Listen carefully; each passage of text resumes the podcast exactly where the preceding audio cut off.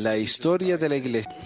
Hola a todos, bienvenidos a otra edición de Pequisa Mormonas. Hoy es el 15 de mayo de 2022, hoy es el episodio 302.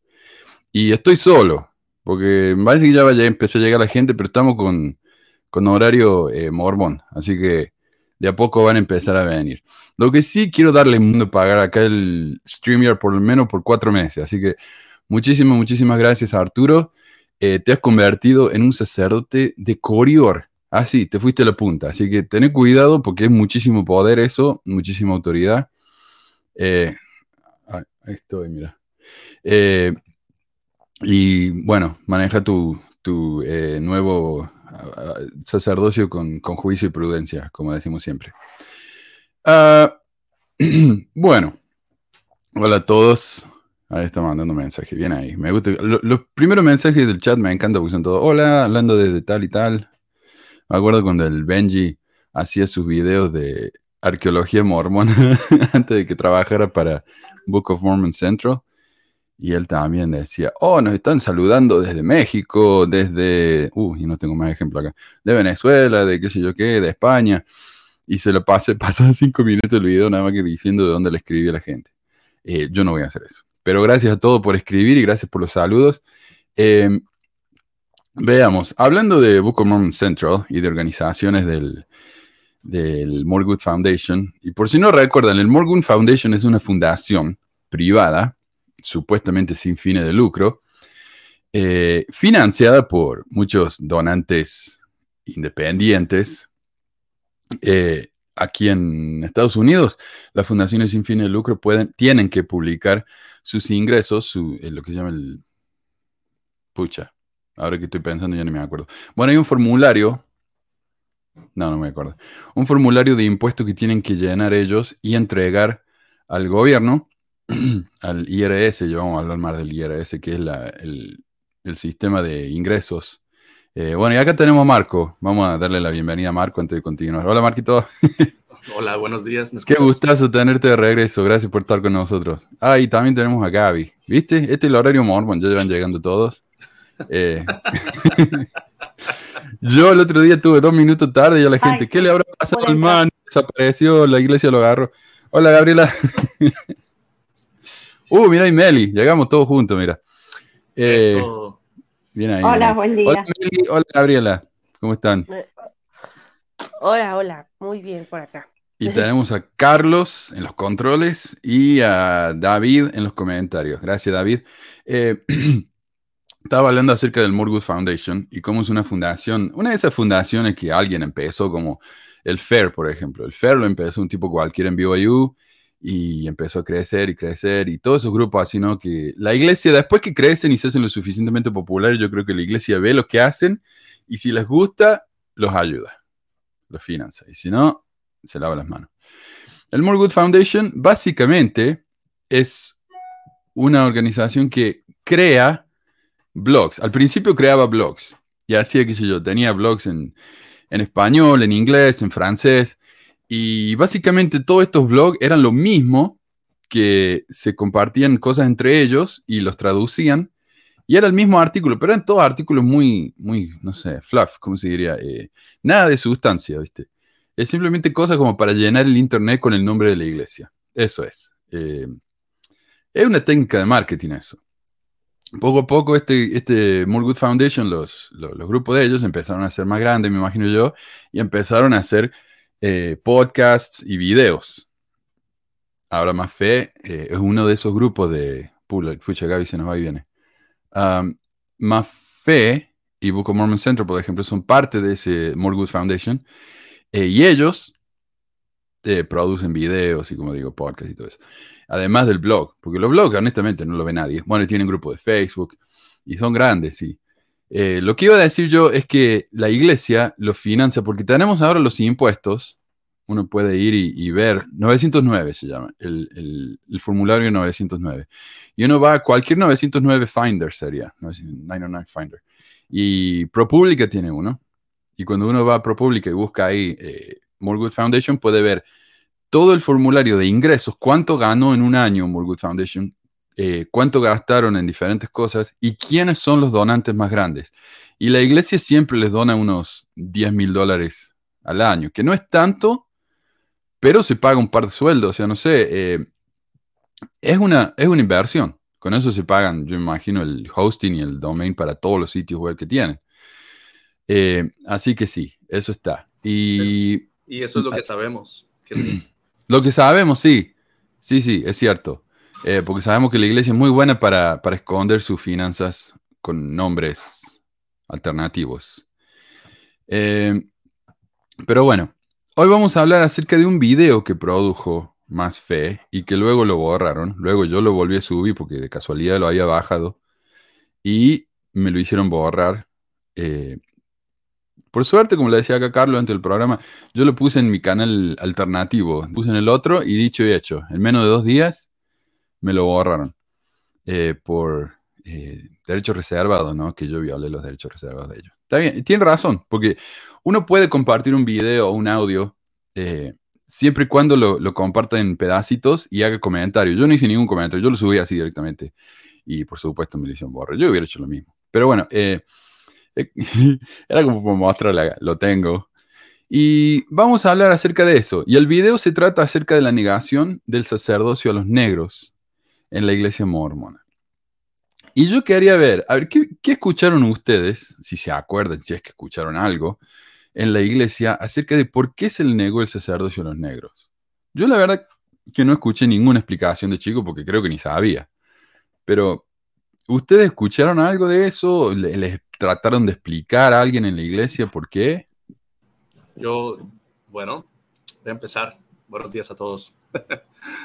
Eh, mira, yo cuando, cuando estuve en la misión, sí era de esos misioneros que, que, que trataba de estudiar mucho lo que es la, doctrina, la historia de la iglesia. La historia casi no nos dejaban, ¿verdad?, estudiar. Teníamos lo que es la biblioteca del Evangelio, pero tenía varios libritos, uno que se llamaba Missionary Pocket para resolver eh, preguntas difíciles, algo así. Y era hecho por un miembro y se sacábamos copias entre los misioneros y nos pasábamos ese, ese librito porque tenía temas, temas que, que no se hablaban, controversiales, y venía ese tema. Y efectivamente la explicación que daba era que había las dos, las dos explicaciones que casi siempre yo me encontraba en los libros, que era la de que traían la maldición de Caín, aquellas personas que habían desobedecido, traían, pero más que nada esa, esa maldición se dividía en dos partes. Una decían que era de Caín, pero no por, no por ser este, de sangre de Caín, simiente de Caín, sino que se transmitía por por la descendencia de Canaán, que era este, el nieto de, Noé. Ya ven en todo este asunto de que Noé se emborrachó y bailó desnudo, y luego este, su hijo lo vio, Cam lo vio y lo cubrió con una... Bueno, se burló, no, perdón, se, burló de él, ¿no? Bueno, hay varias, hay varias interpretaciones, ya sabrán ustedes que también dicen que, que Cam se... Uno se burló y el otro lo cubrió. Sí, Cam se burló. Y, sí, y el otro no sé quién será. Sí, Jafet, creo que Jafet y Sem lo cubrieron, pero Cam se burló. Pero hay una interpretación, Manuel, que ya has hablado en los videos que decía, algunos creen que, como dice, que conoció la desnudez de su padre, dicen que Cam en realidad él se metió, o sea, tuvo relaciones con Noé borracho. ¿Verdad? Ya habíamos hablado de eso y que por eso salió la maldición. Pero curiosamente en la, Biblia se dice que maldicen a, la simiente de Cam, o sea, Canaán. Entonces, de ahí viene una explicación que yo había leído sobre la maldición de las personas de raza negra, que son descendientes de ese, de ese Canaán, son descendientes de él. Y de hecho, eh. en, el libro de Abraham menciona algo de eso. Yo, ahorita que te escucho, ¿no era que se había casado con una que venía de, ay, algo así, que venía de Egipto, ajá, un nombre, al menos creo que, creo que la perla de gran presión, ¿no? Si viene eso. Sí, lo que pasó es que se casaron con, con Egiptus y por eso los descendientes de Egiptus tienen la maldición, pero la maldición ya venía de antes. Y vamos a leer esa escritura, está en el libro de Abraham, sí. Sí, yo también, ahorita que te estaba escuchando, me, me acordé, yo la primera vez que creo que lo escuché, o sea, yo, aunque crecí en la iglesia, entre comillas, en el sentido de que mi papá fue miembro de niño, creo que ya he comentado en mi historia, yo, mi familia estuvo igual divorciada, bueno, se divorciaron y eso hizo que yo estuviera un tiempo alejada, al menos de adolescente, eh, o medio alejada, ¿no? Iba y no, a la, luego no iba. Este, pero cuando ya me metí bien, bien en este rollo, como por ahí de los 18 años, que fue cuando empecé a ir así a instituto y todo, me parece haberlo así como que escuchado en alguna plática, como de esas pláticas que uno cree que está teniendo sobre doctrina profunda, este, de repente así, pues con los que van, así como algo, mencionar algo, ¿no? Eh, sinceramente, y, a lo mejor me da un poco de, pues, de vergüenza a mi yo actual, eh, esta, pues, frivolidad, ¿no? Porque finalmente, como no es algo que te afecta directamente, como no te sientes o no lo ves así, digo, porque finalmente también son, la iglesia es racista con, con los latinoamericanos, ¿no? Los descendientes de los lamanitas, también ahí hay algo de racismo en cómo se, cómo lo abordan, pero no lo, no sé si no lo notas, uno está pendejo, qué sé yo, pero... ¿Eh? Voy a reconocer yo también eso, yo voy a reconocer que creía, yo me creía que sabía muchas cosas de la iglesia, pero no sabía nada, la verdad, no sabía nada. Lo reconozco ampliamente. Dice según en la misión, yo tráiganme a cualquier pastor evangélico y ahorita vamos a, a debatir y vamos a... Y, realmente, fíjate, ese tema del, del, de, de, las personas afroamericanas, por encimita nada más, esa explicación de que eran descendientes de Caín o de Cam, de la maldición de Cam. Después me topé con la eh, otra. Ajá, adelante, adelante. Ah, no, es que iba a decir así como, creo que también por ahí, no sé en, dónde leí o escuché, así como mito también de, de, que Pie Grande era Caín. Este, no me acuerdo en qué, en qué libro fue o dónde me escuché ese chisme. Este... No escuché. Está en uno de los libros de Kimball. Yo escuché, ah, sí, que Caín había quedado en la tierra y que la marca que había pasado por años era que eh, era el pie grande. También lo había escuchado. Y con ah, respecto a lo otro de la raza negra, eh, directamente tenía entendido que era por la maldición de, de Caín, que Dios le había puesto en la frente la mancha y que era negra y que se esparció por todo el cuerpo. Y eso creo que lo aprendí en la misión. Wow. Bueno, ah, este... Creo que... Ay, perdón. Ah, termina Meli y después ah, seguimos con Marco. Sí. Ah, sí, bueno, no decía comentar igual eso, ¿no? Yo eso de, de lo de Caín, lo, recuerdo haberlo escuchado previo a la misión, ya sabes, como de esas pláticas. Este, y ya en la misión, alguien, es un amigo, me pasó un libro, creo que el, el que era mi líder de, de área, eh, digo, de distrito, este, no era mucho caso, pero me pasó una copia del libro este de Doctrina Mormona, así grandota, y me acuerdo haberme echado así como, pues el libro, ¿no? Este, es como una especie de diccionario, un glosario así, ¿no? Por palabra, y recuerdo haberlo visto ahí, y esto ya lo había platicado en otro capítulo, ya no lo voy a platicar completo, pero donde eh, al final casi cuando ya iba a terminar la, la misión, me faltaba como una semana, este, ah, vi la película esta de Soldados de Dios, o no sé qué, la, la versión en donde sale, de hecho, un misionero, este, pues un chico negro, ¿no? Que está con, va con una familia y que le está predicando y que la familia le dice así como, ¿cómo puedes aceptar esta basura, ¿no? O sea, si sabiendo lo que nos hicieron. Y recuerdo que cuando lo vi en la película representa a los ciudad como que fue la primera vez que me cayó así como un tin, tin, tin, oye, sí es cierto, algo aquí no está tan bien, ¿no? Algo aquí es este, esto no, así como que la primera vez que me sentí incómoda con la idea y, pensé al respecto, pues ya iba a terminar la misión. Hmm.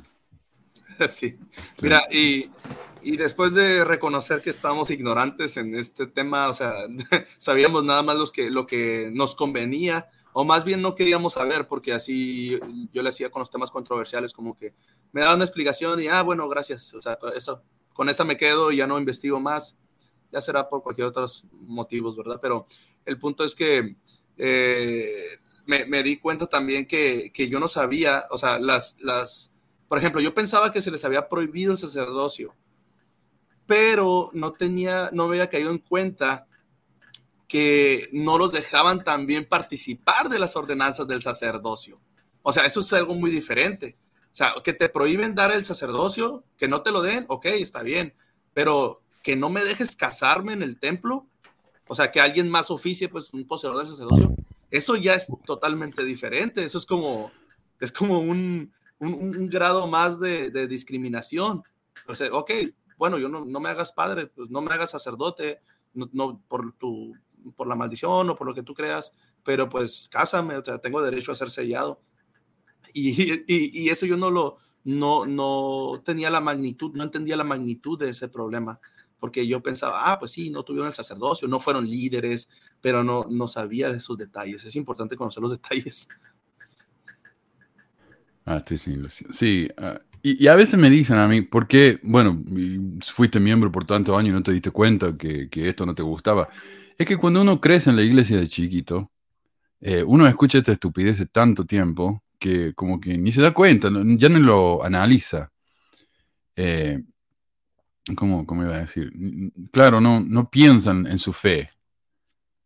Como decía Sócrates, una vida no analizada no vale la pena vivir, algo así. Y a veces tantos miembros de la iglesia van como en neutro en la iglesia, ¿no? Ni, ni, piensan en lo que están haciendo ni nada. Y yo realmente no sé cuándo escuché por primera vez esto de los negros y el sacerdocio. En la misión ya lo sabía y todo. Pero me acuerdo que una vez fui a una, a una librería que estaba cerrando, entonces tenía muchas cosas de oferta, y encontré este libro que se llama Mormonismo y el Negro. Eh, este libro es de John J. Stewart. Y nunca había oído hablar de este libro. Ahora se ha hecho muy popular porque es increíblemente horrible este libro. Pero yo lo leí diciendo, bueno, ahora voy a saber por qué Dios le, le negó el sacerdocio a los negros y voy a entenderlo y, y, voy a estar firme en la fe de nuevo, porque eso fue realmente un problema para mí. Y después de leer este libro, terminé más enojado que antes, porque este libro dice cosas como... Ah, ah, ¿Gabriela? Sí, discúlpame. Eh, vos sabés que estoy pensando en eso, lo que vos estás diciendo, y vos están hablando de, de la raza negra, pero no solamente pasa en los mormones, también en las otras eh, eh, organizaciones de, iglesias. Yo no he visto en aquellas épocas o en alguna película que he visto eh, de las cruzadas o cosas así, que haya un negro, eh, que mm. haya una persona de, color eh, oscuro. Claro. No, no, no, no, lo he visto. Y, y sí, yo creo que es solamente y puramente racismo y no otra cosa, y que es un racismo universal lamentable, porque en todas las denominaciones de la iglesia pasó lo mismo, no solamente en esta, bueno, en esta me duele porque nací ahí y después aprendí de que la maldición eh, venía de Caín y, y después con el, instituto, con el estudio bíblico, era lo que decía Meli y lo que decía Marcos, eh, que, que era así, pero no tan explícito, no tan explicado, o sea, que quedó como así en el aire. Entonces, uno empieza a ir a la iglesia y decir, bueno, ya está, o sea, son cosas que me van a edificar. No, mejor ah, me enfoco en mi espiritualidad y, le doy para adelante y bueno, estas son cosas de la iglesia, ya está. Entonces me mm. quedé, siempre me había quedado con eso, pero después no, después se investigó y, y bueno, muchas cosas de, que te escuché a vos anteriormente o que te venía siguiendo de hace mucho, eh, me di cuenta de muchísimas cosas más. Eso quería decir. Gracias. Sí, gracias. Eh, eh, ¿De qué estaba hablando? Sí. Eh, del libro, del libro. El libro. y, acá está dejando muchos comentarios Manuel Hernández, me parece que son del libro Doctrina Mormona, en el que, en la primera edición de Doctrina Mormona, McConkie habla de cómo los negros no eran valientes en el, en la preexistencia. Y eso es algo que ya se empezó a decir en la iglesia desde 1949. No cualquiera, la primera presidencia lo dijo. Y el mismo video este lo, afirma eso. De hecho, si quieren ver el video, yo lo tengo ahí subido a mi hosting para que no me lo vuelvan a borrar. Y está en la página de Facebook. Vayan a nuestra página de Facebook, ahí hay un link, lo pueden bajar y hacer lo que quieran con eso. Eh, pero el libro este, por ejemplo, eh, reafirma lo que decía eh, la primera presidencia, lo que decía McConkie. Este libro fue publicado en 1960 y dice cosas como los negros, eh, si no eran valientes en la preexistencia, eran descendientes. O como dice acá, por ejemplo, eh, él eh, durante el ministerio terrenal de Jesús, él y sus discípulos llevaron el evangelio solamente a la casa de Israel, después de la resurrección. Entonces, no es que hoy solamente la iglesia mormona fue la que le negó el sacerdocio a los negros. Jesús también lo hizo. Jesús no compartió el evangelio a cierta gente. Entonces, está justificado, ¿ves? Como Jesús era un racista, entonces está bien que hoy seamos racistas también. Perdón si los ofende, pero bueno. Eh, dale. Lo que pasa es que creo que tiene que ver, o sea, mencionando esto, es, es una, el, racismo no solo de una iglesia, ¿no? Sino de toda una época y de todo un, grupo, o sea, el, eh, se inventaron muchos mitos, esto de, de, que eran descendientes de Caín, los negros, eso, creo que no es, eh, o sea, no nace en la iglesia mormona, lo adoptan. Sí. Este, y, lo, lo, adoptan y, y, se vuelven muy buenos representantes de estas ideas pero, pero son ideas que vienen de previo de, de, personas que esclavizaban personas y que necesitaban justificarlo. Y pues la humanidad, con tal de, eh, muchas veces está muy dispuesta a justificar atrocidades siempre y cuando no sea testigo, ¿no? De estas, o se las justifiquen en su fe. Entonces, pues esto, o sea, esto propiamente demuestra el racismo en general de toda una zona, si quieren, o de toda una situación, pero pues en los mormones se volvieron muy buenos representantes de eso. Sí, y yo tengo un episodio, el episodio 173, cuando comenzó la negación del sacerdocio de los negros, que tiene varias citas, y el, creo que el episodio 124, en el que tengo las cartas, no, 124 no, por ahí, ahí ya se lo voy a buscar, pero tiene cartas de José Smith explicando por qué eh, los, los, esclavos tienen que obedecer a sus, maest a sus amos, eh, episodio 123 eh, cómo eh, tienen que verse sus amos, porque es lo que dice la Biblia. O sea, los mismos mormones usaron ese tipo de lógica. Es lo que decía la Biblia. La Biblia dice, esclavos sean obedientes. Algo que quería aclarar también antes que continuemos, este programa se nos hacer largo porque no me quiero pasar nada. O sea, hice un montón de notas, investigaciones y no me quiero saltear nada. Y de hecho, encontré un libro que se llama Los mormones y los negros, eh, en el que muestra él un montón de documentos de la historia en los que se muestra ¿no? cómo fue progresando el tema este del, sacerdocio de los negros y habla acerca de la, del matrimonio interracial. Así que si no terminamos este, este tema esta semana, lo vamos a terminar la semana que viene y también vamos a hablar del tema este de los matrimonios interraciales. Eh, pero entonces, claro, ¿Ah? Perdón, Manu. Ah, perdón, Manu, te digo, ahí vi un Gabriela. Ok. Eh, otra cosa que dice este libro y que lo compartió también un profesor de BYU hace unos años atrás, es que los negros no estaban listos para, recibir el sacerdocio. Era como darle las llaves del auto a un nene de, qué sé yo, de 12 años. Podemos darle las llaves, podemos permitirle que maneje, pero lo más probable es que se vaya a chocar el auto y se, y se muera. Entonces, al darle el sacerdocio a esta gente, a los negros que no están preparados, eh, los estamos condenando, porque no, están listos ellos para eso. Eh, y el tipo se metió en un problema tremendo y ahí es donde la iglesia tuvo que empezar a publicar el ensayo este de, la raza y el sacerdocio y todo eso. Finalmente, ¿no? Eh, pero bueno, pasemos al tema. Entonces me parece que Gaby tiene problemas con la no conexión. No habla más. Sí, está mal la conexión. Está mal, mal la conexión. Mejor me callo porque si no vamos a estar tres horas. Pero era muy gracioso que los diezmos no eran malditos si los pagamos negros. Eso era lo que había visto. Ah, sí, sí, sí, pueden pagar los Bueno, podían trabajar para la iglesia, solamente que no con el sacerdocio. No hablo más porque me voy. Dale, gracias, Gaby. Eh, en realidad, este, este video es como una extensión, una expansión de un artículo que está en masfe.org que se llama Mitos y Verdades sobre la restricción del sacerdocio de los negros. Y todavía está ese artículo. El video ha tomado ese artículo y lo ha expandido. Hay partes que son literales, ¿no? Eh, Oye, Manu, y también el, el, momento en el que lo sacan, ¿no? Porque sale más o menos al, al mismo tiempo, o no lo sé, a lo mejor, ¿no? Que cuando este tipo, el que es apóstol, se hizo le hicieron creo que hasta un reportaje por ahí en, en Fox, ¿no? Por sus declaraciones, este, ay, ¿cómo se llama? El que dijo que no se tenían que preguntar por qué Dios le dio el sacerdocio a los negros hasta 1970. Ah, sí, sí, sí porque se los dio a los blancos antes. consejero de, la, de, la, juventud, ¿no? Interesante, tenés razón, sí. Ajá, salieron más o menos al, al, mismo tiempo, ¿no? No sé justamente si porque eh, se está, o sea, porque salió este video o porque la gente pudiera, que no es algo que como miembro fiel tengas tan presente, la verdad. Este, pero, pero no sé si por eso fue que decidieron sacar estos videos y a la vez, pues más allá de callar la controversia, a mi parecer, pues se hizo más, ¿no? Eh, sí, sí, el efecto Barbara Streisand, cuando dicen no hablen de esta cosa y entonces la gente habla más de esa cosa. Y es como que ellos mismos llamaron la atención al tema. Eh, el artículo y el video incluyen muchos de los mismos puntos y argumentos, aunque el artículo, como digo, es mucho más breve. Quise ver yo si había una versión anterior de este artículo y uno puede ir al Wayback Machine en archive.org y poner un sitio web y ver las versiones anteriores de ese sitio.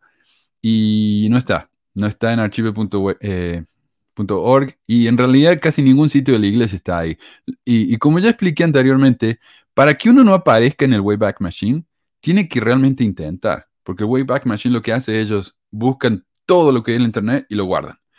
Eh, para, para no guardar algo, e, el dueño del sitio tiene que activamente o contactar a archivo.org y decirle que no lo guarden o poner un código especial en el sitio para que no lo guarden. O sea que por alguna razón la iglesia no quiere que la gente vea los eh, lo, que, lo que escribieron en el pasado, no sé.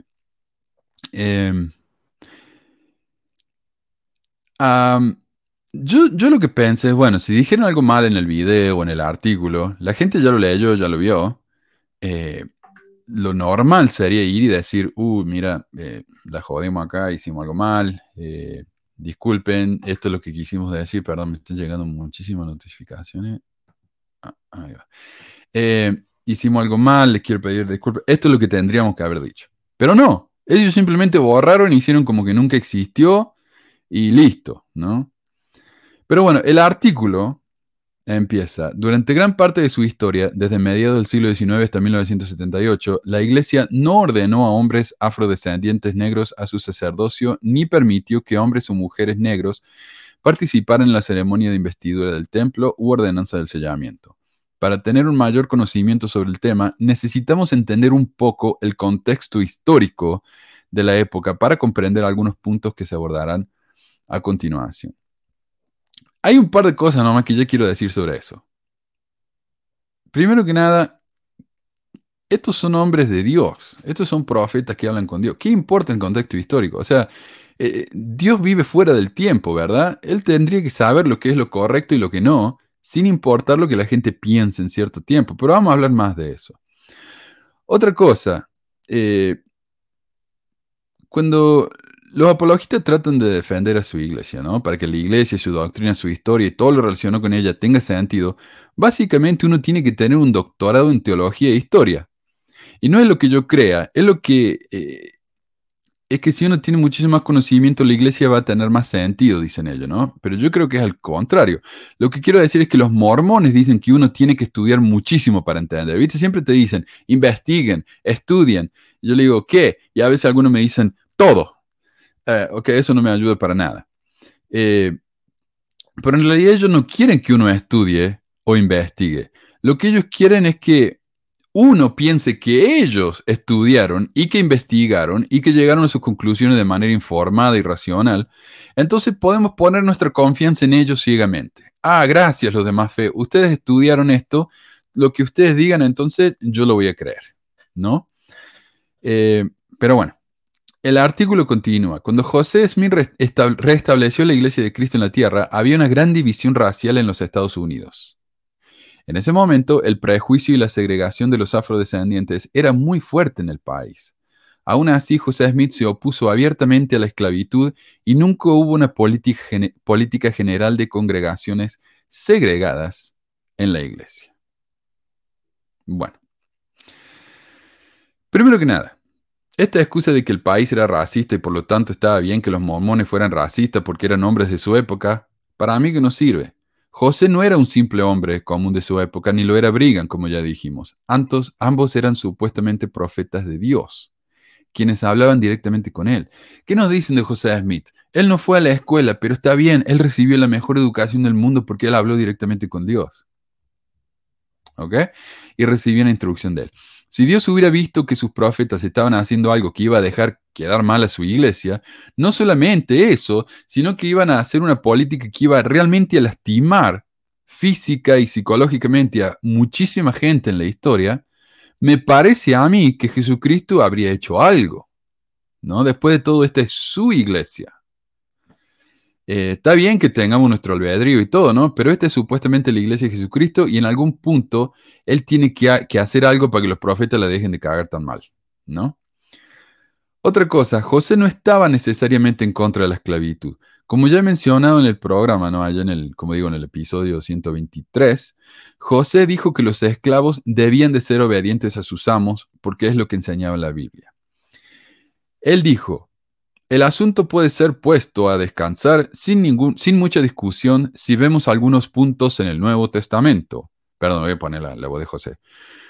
Pablo dice, siervos, obedeced a vuestros amos terrenales con temor y temblor, con sencillez de vuestro corazón, como a Cristo, no, obedez, no sirviendo al ojo como los que quieren agradar a los hombres, sino como siervos de Cristo, de corazón, haciendo la voluntad de Dios, sirviendo de buena voluntad, como al Señor y no a los hombres, sabiendo que el bien que cada uno hiciere, éste recibirá del Señor, sea siervo o sea libre. Entonces los esclavos, dice la Biblia, tienen que servir con buena voluntad, ¿verdad? Eh, y José Smith está citando eso.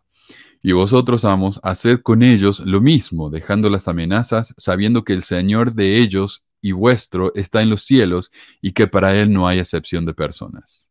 Esta es una lección que puede beneficiar a todos los que aprenden.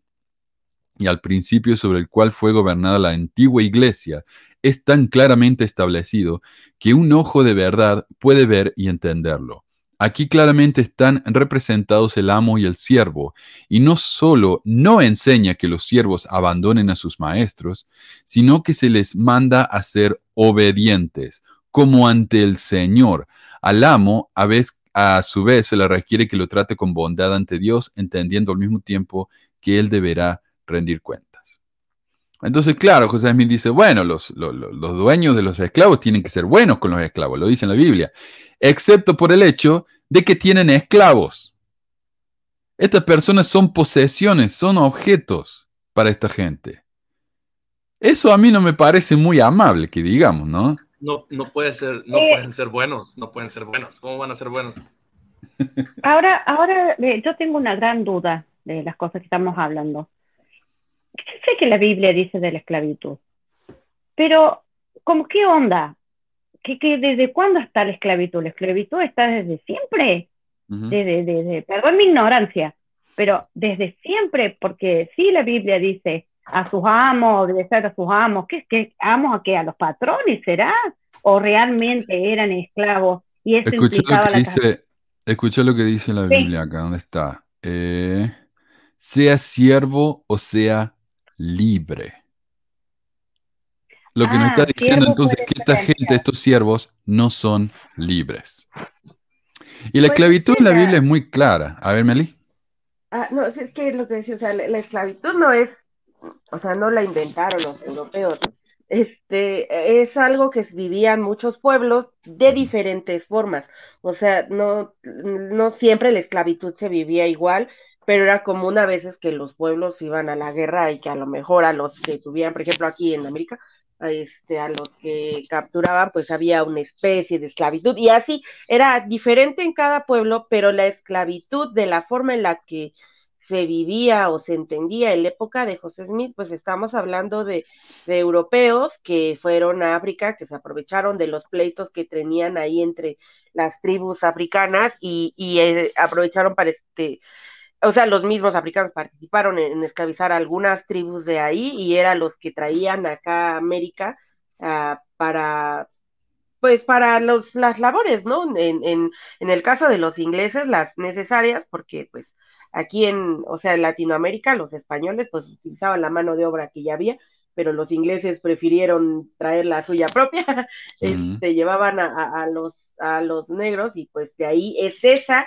la esclavitud que se concibe en el momento particular de los líderes de la iglesia, ¿no? Y de Estados Unidos, que si bien la, la esclavitud no es algo nuevo, es, este, en la humanidad, en la forma en la que se vivió en Estados Unidos y todo lo que ocurrió, sí fue algo muy particular de la historia, pues no sé, moderna ya, podría decir. Sí, la esclavitud en Estados Unidos fue mucho más una, cuestión comercial.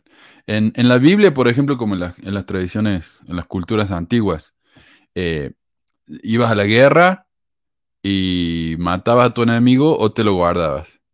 Y ese enemigo se convertía en tu esclavo.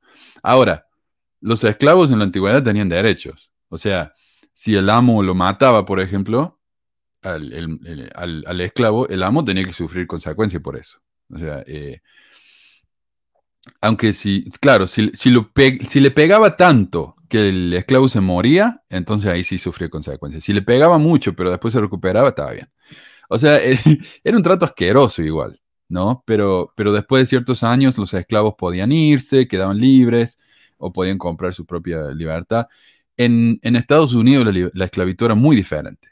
Estos esclavos eran atrapados simplemente por ser negros o, o indios. Había muchos esclavos indios y no podían ser liberados después de cierto tiempo. Eran esclavos para toda la vida. Podrían, podían comprar su libertad, pero ¿de dónde sacaban la plata? ¿Me entendés? O sea, era muy difícil. Adelante, Meli.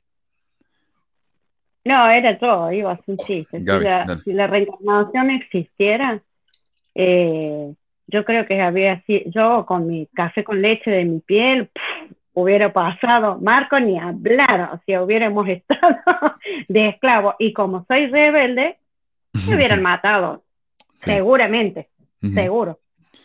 Ah, sí, hay, hay unas fotos horribles de esclavos de esa época eh, que le sacaron fotos ¿no? de, la espalda, donde se ven todas las marcas de los latigazos y es, es un mapa la espalda de esta gente. Es asqueroso. Es una, es una tragedia, la verdad, esto. Miren, yo a través de la historia de la humanidad hemos visto que pues nosotros hemos evolucionado, la humanidad ha evolucionado desde ser como animales y de pues cometer muchos atropellos entre nosotros mismos.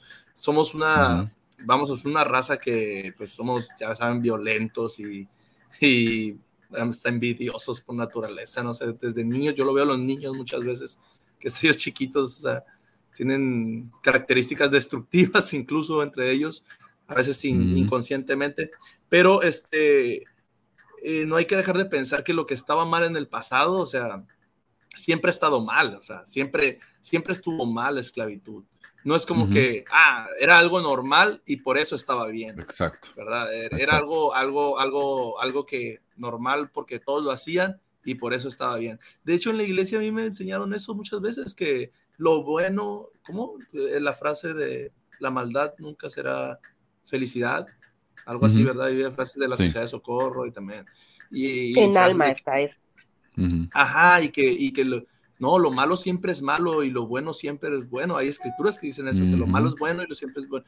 Entonces, ahí se contradicen al querer justificar que la práctica de racismo, pues, pues, como dices tú, como el comienzo de eso, de que dice, el contexto histórico, o sea, ¿por qué, ¿por qué tenemos que conocer el contexto histórico? ¿Por qué? Para que me estás tratando de decir que si conozco el contexto histórico, voy a pensar, ah, bueno, lo hicieron en el pasado. Entonces está bien, lo acepto. O sea, en el pasado también la mujer era un objeto, la mujer. Entonces quiere decir que, que, tengo que aguantarme que en el pasado, por, por, por tener esa, ese nivel de pensamiento, quiere decir que estaba bien. Pues, no, no. No.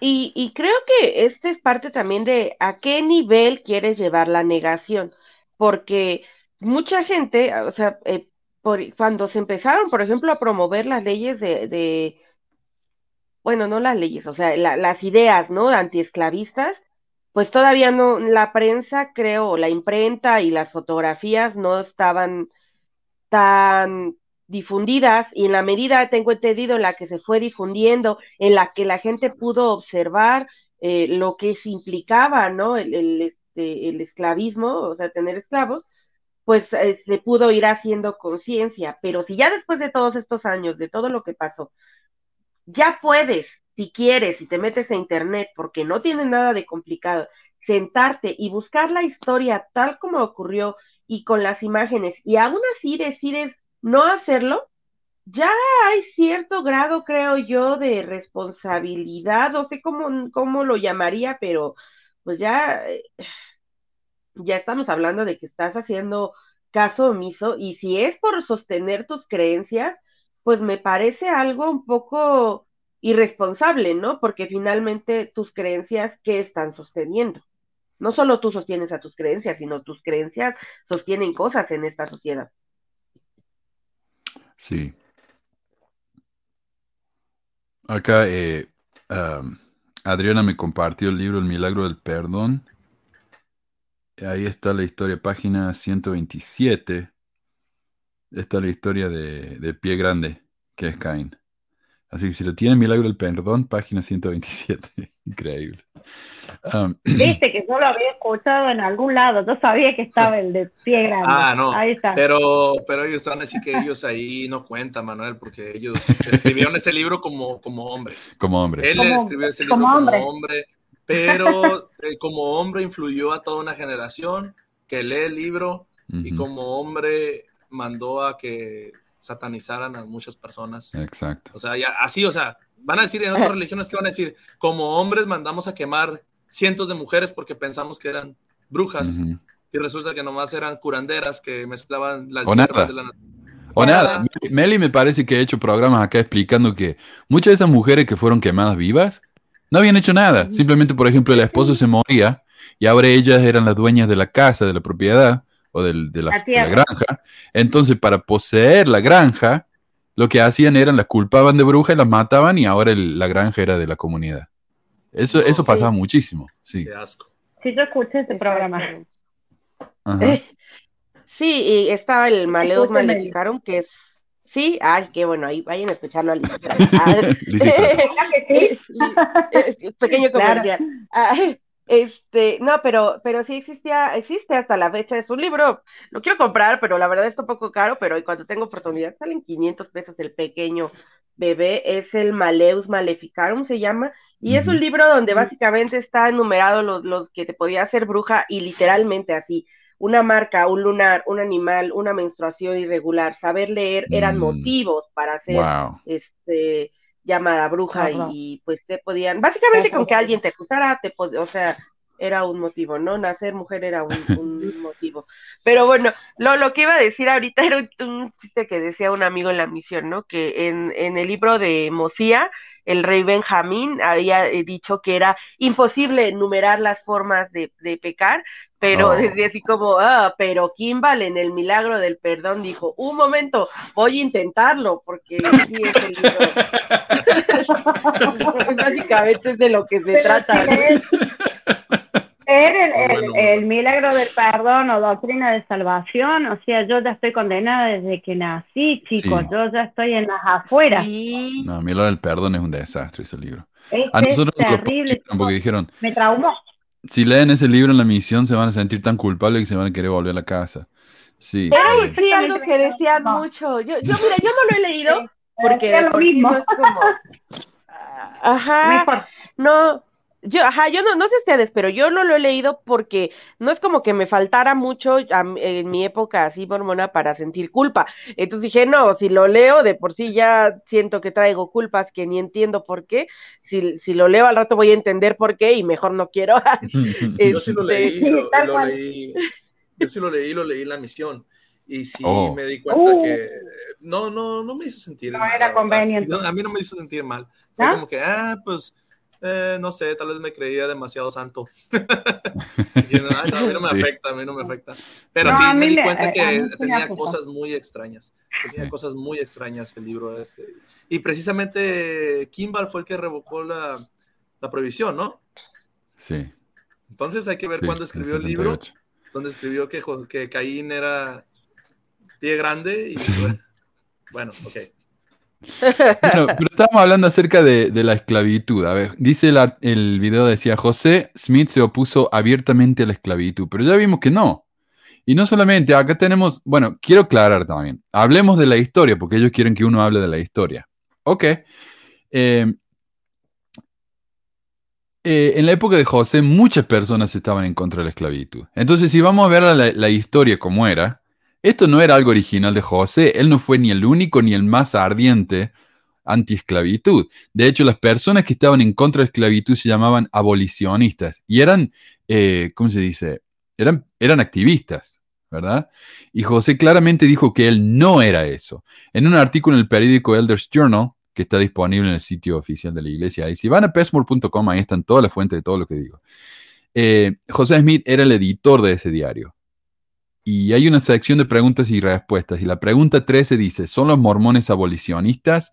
La respuesta es no a menos que liberar al pueblo de la superchería sacerdotal y a los sacerdotes del poder de Satanás se considere tal. O sea, no solamente está hablando de que hay que tener esclavos, está basureando a todos los pastores que no son los pastores mormones, que son eh, que hacen superchería sacerdotal y, y siguen el poder de Satanás. Pero no creemos en liberar a los negros. Entonces, ¿de dónde viene esta idea de que José era un abolicionista? Primero que nada, José era del norte. Y la mayoría de los mormones eran del norte, en lo que se llamaba en esa época un yankee. Los yankees en general eran anti-esclavitud, mientras que los sureños, en donde estaban todas las plantaciones de tabaco y algodón, estaban a favor de la esclavitud, porque alguien tenía que levantar el, tabaco, el tabaco y el, algodón. Y el algodón era difícil, porque el algodón tiene espinas. O sea, vos tratás de, de, sacar el algodón de las plantas y terminar con las manos sangradas. Eh, en un artículo en uno de sus diarios, W. Phelps invitó a los esclavos a las ciudades mormonas, ignorando el hecho de que esas ciudades estaban en pleno sur estadounidense. Illinois era un estado eh, de esclavos. Entonces, cuando él dice, vengan esclavos a vivir con nosotros, ¿cómo reaccionó la gente? Ah, están tratando de crear un lugar donde nuestros esclavos se van a escapar y van a ir a vivir ahí. Entonces se armó un problema tremendo. Eh, pero entonces cuando, cuando la gente se quejó, los mormones se rindieron rápidamente y dejaron de apoyar a cualquier esclavo. De hecho, Brigham Young tuvo esclavos. El más tarde, en su diario, José Smith agregó, no creo que la gente del norte tenga más derecho a decir que el sur no debe tener esclavos que si el sur le dijera al norte que debe tenerlos. La primera mención que tenemos de la esclavitud se encuentra en la Santa Biblia y lejos de que esa predicción sea contraria a la mente de Dios, la esclavitud permanece como un monumento duradero del decreto de Jehová para vergüenza y confusión de todos los que han clamado en contra del sur en consecuencia de tener a los hijos de Cam en servidumbre. Entonces él dice, los que se quejan del sur por tener esclavos deberían sentir vergüenza, porque la Biblia habla de la esclavitud. Ok. Eh, y recordemos acá como José Smith dice, en consecuencia de tener a los hijos de Cam en servidumbre. Entonces, ¿de dónde viene la idea mormona de que los, los negros son descendientes de Cam? De José Smith. Acá mismo está. El video de Más Fe agrega, muy bien, primero, la restricción del sacerdocio se originó con José Smith o con su sucesor Brigham Young. Según el ensayo de temas del Evangelio de la Iglesia, no existe evidencia confiable de que a algún hombre negro se le haya negado el sacerdocio durante la vida de José Smith. Por el contrario, durante la vida de José Smith hubo hombres negros que recibieron el sacerdocio tal como Elijah Abel. Y esta es una nota aparte bien, bien arrogante de mi parte. En inglés, Elijah se pronuncia así, Elijah, pero se escribe Elija con H al final. Y la chica de Mafé lo pronuncia Elijah. No sé de dónde mierda sacó eso. O sea, eh, si no quiere, si no lo va a pronunciar bien, al menos que le diga Elías, como le dicen José Smith. Elías, no, pero Elijah. Eh, ahora, me resulta muy curioso a mí que Brigham Young se ha convertido en la bolsa de boxeo del mormonismo el tipo al que podemos culpar de todas las cosas malas, ¿no? Según los mormones, eh, Brigham Young, eh, si pasó algo malo en la historia de la iglesia, fue Brigham Young. ahí está, echemos toda la culpa a Brigham Young. El resto de los profetas son una maravilla, especialmente es que, José Smith. ¿Quién fue? Hubo un profeta, ¿no? Que, hizo un comentario así que, es que no sé si fue Kimber o, por ahí, pero alguno literalmente, y bueno, igual este mismo amigo que, que me prestó el de el, el, el libro de Kimmel, digo, de McConaughey, que decía que alguien literalmente dijo, bueno, es que Brigham Young dijo muchas cosas que no debería haber dicho, ¿no? Y como que automáticamente desde ahí se volvió el foco y, y, de esta declaración aparentemente, según yo te estoy hablando que fue como en los setentas, a lo mejor estoy mal en la época en la que le estoy ubicando, pero ese comentario este, creo que de ahí se ha vuelto como, pues ya lo que te incomoda de la iglesia, ya nada más se lo cargas a él como chivo expiatorio y ya todo lo demás está bien, como dice. Eso, chivo expiatorio, sí. Yo que toda la vida pensé que Kimball era eh, digo, Brigham Young era mucho mejor que José Smith porque ya tenía más experiencia, porque ya sabía más y todo. No sabía que la iglesia de eh, todo lo malo le echaba la culpa al hombre este. Qué lástima. Pero bueno. No, el tipo era un comentario dentro de los miembros y se hacen bosta en todos lados. Era una basura. O un pedo y ya, te, cagaste. Y, pero no, también, también los que le siguieron, también todos los, ¿cuántos son? ¿10? ¿9? Que le siguieron hasta aquí, hasta Kimball, que, que, o sea, durante más de 100 años, o sea, durante más de 100 años siguieron esta práctica, esta política, doctrina, como le quieran llamar, es la misma cosa, como le llamen, las, las consecuencias y el daño que hicieron, ese es el mismo no importa cómo le pongamos el concepto. Y este, ellos también tienen la culpa. ¿Cómo es posible que son profetas videntes reveladores de la única iglesia verdadera sobre la faz de la tierra, que recibe revelación, y yo mismo daño a los hijos de Dios, y no solamente los daño con, una política que, no, que les voy a, vamos a decir, prohibir que hagan ciertas cosas, sino que también los daño en su mente con, con, con citas como, por ejemplo, que van a ser esclavos en la vida venidera, que, que ellos van a vamos a estar en el reino celestial. Las personas, este, las personas este, blancas, deleitables, puros y deleitables, como dice el libro de Mormón, en el reino celestial, con su familia eterna, y ellos, pues como no se, va, no se podían sellar, pues iban a ser esclavos, así como los adultos solteros. así como los adultos solteros son, este, son, van a ser ángeles ministrantes, los que no se casen, ángeles ministrantes, los adultos solteros ellos iban a ser esclavos o sirvientes, iban a tener ese privilegio. Entonces, ajá, así te lo pintan, como que iba a ser un privilegio. No, van a tener privilegio de ser siervos en la vida eterna. Y digan antes que no, digan antes que no los vamos a mandar al, al, al, al reino celestial. a la fiesta de las tinieblas de afuera. Ajá, van a estar en el celestial. Como ¿A dónde voy a ir Pero van a estar. ¿Y quién fue? Kimball creo que dijo que, bueno, uno, uno dijo, que los que no van al reino celestial no van a tener, no van a poder reproducirse, así que eh, no vamos a tener órganos eh, y no vamos a poder tener relaciones. Y eso, eh, para él, ah, supongo que eso habrá sido un gran castigo, pensar eso.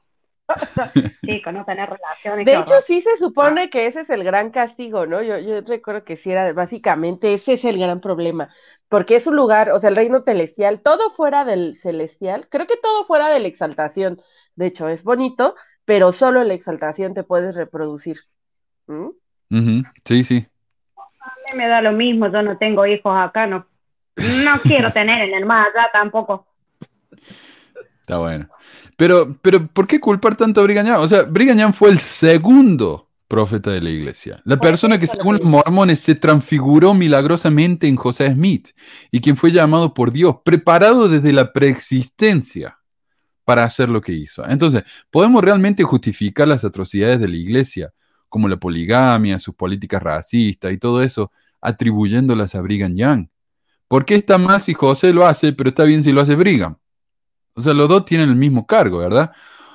Otra cosa, cuando los mormones dicen que José sí les dio el sacerdocio a hombres negros, solo pueden mencionar a uno. No sé si se dieron cuenta de eso. Siempre mencionan el mismo. Eh, pero, o sea, ok, sí, le dio el sacerdocio a un negro. Y en las clases de instituto también, es el único que, que, te, mencionan. Sí, ahorita es, es, de las cosas raras, ¿no? Va haciendo memoria. Yo, yo sí tomé historia de la iglesia y sí recuerdo que hablaran de esto de este hombre, eh, igual un poco dejando, o sea, ahorita se hace más el énfasis porque la, estamos en la plena época de la cultura de la cancelación y la iglesia se está cuidando mucho de eso, y entonces por eso se está agarrando a Brigham Young así como de aquí. Ya lo insinuaba antes en sus clases, o sea, sí lo agarraban, te digo, yo, yo recuerdo, pero también recuerdo que lo justificaban mucho diciendo que pues era el hombre que necesario, ¿no? Para lo que se le pidió, como un Moisés moderno, y entonces tenía que ser un hombre de carácter fuerte. Y en eso se justificaba, y todavía seguramente lo justifican entre ellos de esa forma. Pero, pero, lo están agarrando. mal carácter y otra cosa es ser asquerosamente racista y misógino. O sea. Ah, no, sí. Pero es que de eso no te hablan directamente así en las clases, nada más te ponen, no, no, o sea, es que era un poco enojón, ¿no? Y, y, y, no, tampoco te van a decir, mira, en ese entonces no se les permitía casarse a una persona afroamericana con otra, no se podían sellar. pero yo sí, yo blanco, yo me podía sellar uh, a todas las que quiero, a todas o sea, yo me sello a todas las mujeres que quiera. Y ellos no, ni a una. ellos, fíjense, o sea, el nivel de, de, de atropello a las personas, o sea, todavía te prohíbo a ti que lo hagas, algo que para ti puede ser una bendición o pienses que es una bendición, algo necesario. Y yo, mira, me jacto de que yo sí, yo puedo tener todas las que quiera y ustedes ni una. Ni una eh, perdón, esto me, lo que está hablando Marcos me hace recordar cuando yo estaba inactiva ya. Entonces vinieron los misioneros a casa, muchas veces vinieron, ¿no? Y yo siempre los recibí con mucha alegría, mucho amor y mucha comida. Y me acuerdo que estuvimos leyendo un, en el libro de Mormón, y yo tenía un libro de Mormón, no sé si se acuerdan, los primeros que salieron de tapas azules, de celestes. Acá en, en, en Argentina eran celestes las tapas. Y eh, yo cuando, una parte que, que hablábamos en el libro de Mormón, decía que eran puros y blancos. Y deleitables. Se nota en el libro puro, blanco y deleitables, que era lo mejor. Más en el libro de Mormon que tenía el, el, el Elder, no decía eso. Esa palabra blanca, blanco, está cambiado. Pero yo tengo el, libro, pero antiquísimo es. Era, debe haber sido uno de los primeros libros de mi papá. Y en, en el libro de hoy del Mormón no existe esa palabra. O sea que a lo que voy, perdón, es que em, el, el, este, este de racismo, ya sea el sacerdocio, el hombre negro dentro de la iglesia, e, es, es desde, desde, desde el principio y la culpa también la tiene José Smith. Y como dijiste vos, que ellos hablan con Dios directamente. En la actualidad también hablan con Dios directamente y que le está diciendo que cambie toda la historia. Entonces, si nos ponemos a razonar y, a ver, eh, chicos, vamos, ya esto no, no, es una iglesia, ya esto es una organización que lleva gente para poder hacer plata y, no, no hay ninguna otra, no hay una salvación eh, que ellos explícitamente eh, sea real. ¿Me entienden? me explico yo, para mí la, la salvación es pura y exclusivamente mía. Yo creo en Dios, creo en Jesucristo y en el Espíritu Santo porque lo tengo desde niña, pero en la iglesia, por Dios, en ninguna. Bueno, perdón si me fui del tema porque siempre me voy. Mario me dice que el micrófono está muy alto. ¿Me escuchan ahora? Lo bajé un poco más. No quiero que se sature tampoco, se escucha muy feo. Eh, Jorge Tranco dice Brigham Young. Oh, déjame ponerlo de nuevo acá. Eh, está en inglés, pero dice, con, al respecto de la esclavitud, en tanto creemos en la Biblia, debemos creer en la esclavitud. Sí. Eh, pero bueno, estaba hablando de Elijah Abel, o Elijah. Eh, en realidad sabemos de dos hombres a los que José Smith le dio sacerdocio, dos hombres negros, según mormonere.org, y ahí de todas las referencias. Se sabe que dos hombres negros, Elijah Abel y Q. Walter Lewis, habían ocupado cargos sacerdotales. También hay alguna evidencia de que en Enoch Lewis, hijo de Q. Walter Lewis, fue ordenado, pero no está claro si fue durante la vida de José. Joseph T. Ball probablemente era birracial y ocupó el cargo de sacerdocio, aunque figuraba como blanco en los registros del censo y sus compañeros contemporáneos lo consideraban blanco. Algunos historiadores han especulado que el negro, entre comillas, Peter Kerr también pudo haber ocupado el cargo del sacerdocio, sin embargo, no hay evidencia documental que indique que fue ordenado. Entonces, ¿a cuántos, eh, hombres negros le dio el sacerdocio José mí? Que sepamos, a dos. Y yo si quisiera sonar más impresionante, mencionaría a los dos siempre. Le dio el sacerdocio a hombres negros, tales como Elijah Evil y Walter Lewis. O sea, son dos nombres nomás que te tiene que aprender, no es tanto. Eh, bueno, y el video continúa.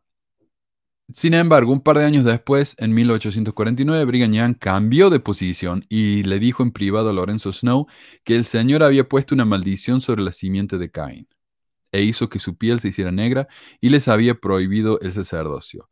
Por supuesto, esta idea de que los negros eran descendientes de Caín y tenían una maldición no era exclusiva de los santos de los últimos días. Era una idea de siglos atrás que muchas personas por lo general asumían como cierta.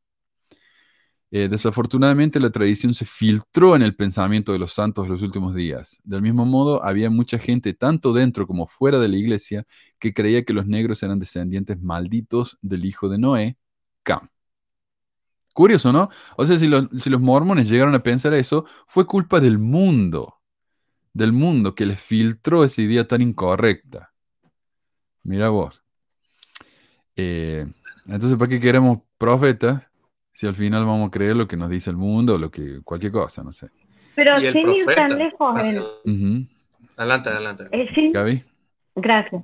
Sin ir tan lejos en en el artículo de fe, que no sé cuál número, pero te dice que estamos sujetos también a las leyes del Estado, ¿o no? ¿O estoy equivocada? bueno, entonces, si hay una ley dentro del Estado de que la esclavitud estaba y que los negros eran pobrecitos monos, y bueno, había que hacerlo, porque el, artículo de fe así lo demanda, digo. Sí, pero recordemos que cuando el gobierno prohibió la poligamia, ¿qué hizo la iglesia? la practicó de todos modos. Y ahí es donde se inventó la frase mentir por el Señor. O sea, si nos preguntan si tal hermano es polígamo, eh, le vamos a decir, no es tu asunto, métete en tus propios problemas o eh, no, simplemente mentimos.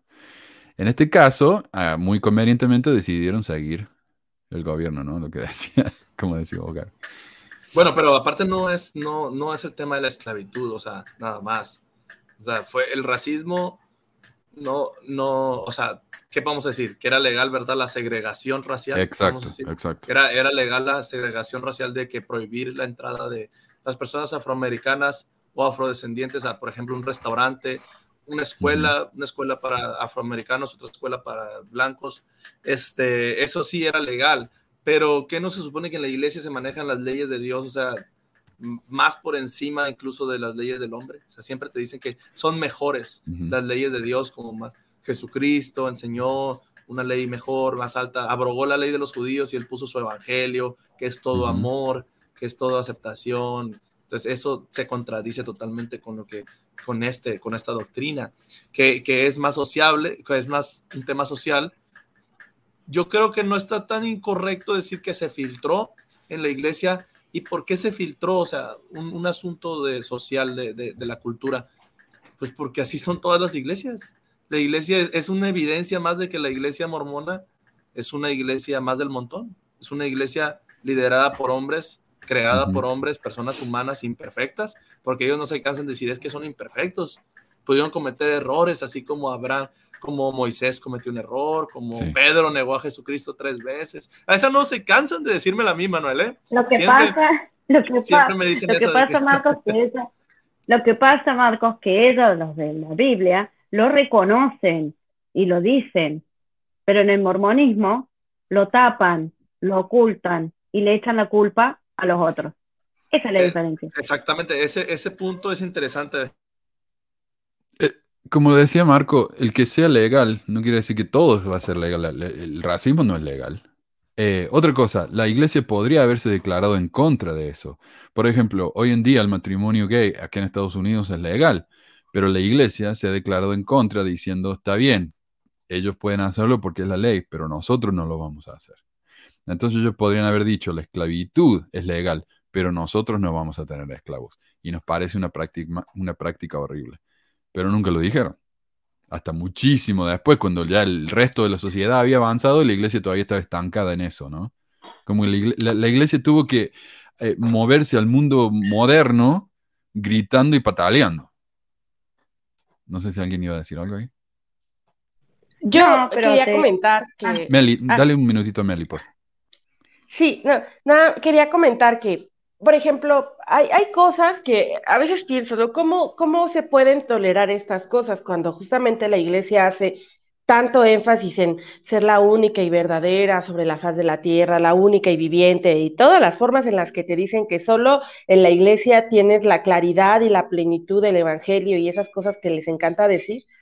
Pero la realidad es que la iglesia, como mencionan, como cualquier otra, y en este caso poniendo como ejemplo a la iglesia católica, eh, en ese sentido, la iglesia católica es un poco más honesta en cuanto a sus contradicciones de repente, ¿no? Es tan variada, es tan grande, o sea, es una iglesia tan grande que le ha permitido que haya secciones de esta iglesia que todavía se pueden considerar parte de esta iglesia, pero que presentan posturas de repente a veces más abiertas, más cerradas, por eso hay algunos, eh, este, por ejemplo, padres un poco más abiertos hacia la, matrimonios del mismo sexo, cosas así, pero la iglesia mormona no le da la historia ni el tamaño de la iglesia para tener esa diversidad. O sea, los mormones han hecho mucho énfasis en mantener el control aparente de su doctrina, que realmente, eh, pues vemos que no lo tienen porque con los años han tenido que modificar cosas y adaptarse, pero por mantenerla homogénea, ¿no? Porque sea una misma y justamente con esta de, esta es la verdad, y no permiten esta eh, pluralidad de ideas, no lo permitieron desde el principio, o sea, Brigham Young creo que desde José Smith, ¿no? Pero creo que José Smith hay cosas que tenía un poco menos controladas o le importaban más otras. Y Brigham Young sí ya hizo como más énfasis y a lo mejor por eso es que se ha vuelto el villano para, o el que usan los, los mormones para justificar las cosas horrorosas que han hecho. Pero viene de eso, ¿no? Yo creo que de que es una iglesia joven y de que no, y por lo mismo y el manejo que han tenido, no han presentado esta diversidad. Y entonces, aunque haya mormones que estén dispuestos, como esta chica que hizo el video, Melody, creo se llama, porque vi que le etiquetaron y le avisaron que íbamos a hablar de su video.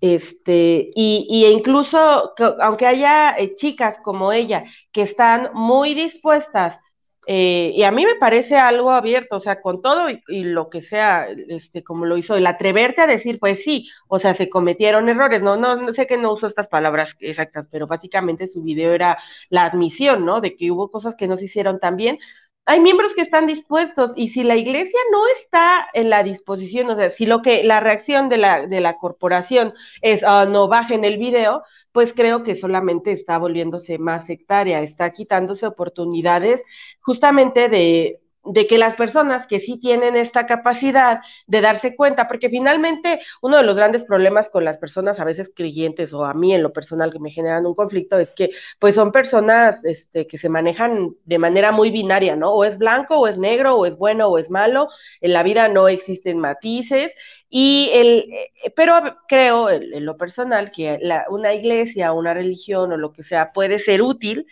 a la humanidad justamente cuando permite esto. Mira, si hay matices y te puedes equivocar, el propósito es que lo sigas intentando para hacerlo mejor, ser mejor persona o algo así. Pero si la iglesia no permite esto y solo corta, corta, corta, pues lo único que tienes es gente más deprimida, gente que ya entonces no sabe si puede o no hablar de esto, o, no lo sé, ¿no? A, lo mejor yo me estoy imaginando esto y todo está bien en Sion. Yo tengo un comentario ahí. Creo que eh, hay otras iglesias que han demostrado, así como de la misma antigüedad de la iglesia mormona, poquito más adelante, que ellas este, no enseñaron nada en cuanto a los afroamericanos, les dejaban hacer todo a ellos. Entonces ellas sí fueron pioneras en, darle el, lugar a, a, los afroamericanos. Entonces yo, yo me avergoncé en decir, hey, ¿cómo la única iglesia verdadera sobre la faz de la tierra, cómo puede ser que esté tan atrasada en ese aspecto? Cuando otras iglesias pues les dan todas las oportunidades a esas personas que son hijos de Dios también, ¿verdad? Manejándolo como un creyente, diría son hijos de Dios, entonces, ¿cómo les vas a negar? Y otras iglesias lo dejaban muy bien. Entonces, pero la iglesia mormona no, no, no, en realidad sí fue supremacista en ese aspecto. Y aquí en, en, México hay un dicho que dice que tanto tiene la culpa el que mata la vaca como el que le agarra las patas. Si han escuchado ese, tiene la culpa, entonces no, no le quieren echar toda la culpa a Brigham Young, también todos los que le siguieron van dentro del saco y sobre todo nosotros, los que en algún momento estuvimos ahí y defendimos eso, también tenemos la culpa. También tenemos la culpa de que eso se haya, vamos a decir, esparcido. Yo como misionero bauticé personas, como 40 personas aproximadamente, y este, y claro que tengo la culpa porque por, por Aquí es donde me pone contenta no haber sido tan buena misionera. Ah. Este, por haberlas metido a la iglesia, y este, pero bueno, yo también puedo defenderme en decir, hey, yo no sabía estas cosas, perdónenme, pero yo las desconocía totalmente. Yo también soy una parte de una pirámide donde me engañaron en muchos aspectos. Y, y, nada más para terminar, hay cuatro, yo veo cuatro reacciones en cuanto a este tema, Manuel, de, que empezamos a hablar del sacerdocio. en, primer lugar, veo que está como la ignorancia total, ¿eh? en el que todos estuvimos en un momento de que no conocemos nada.